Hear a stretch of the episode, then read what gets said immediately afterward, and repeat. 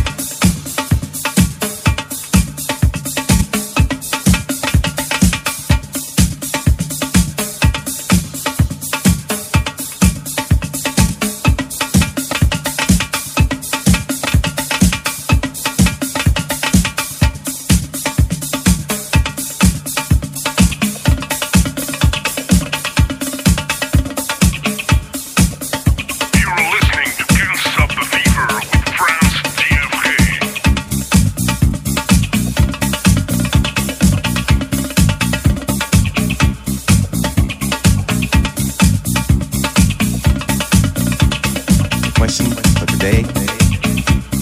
Who stole the soul? Who turned the special delivery into a box of assorted chocolates?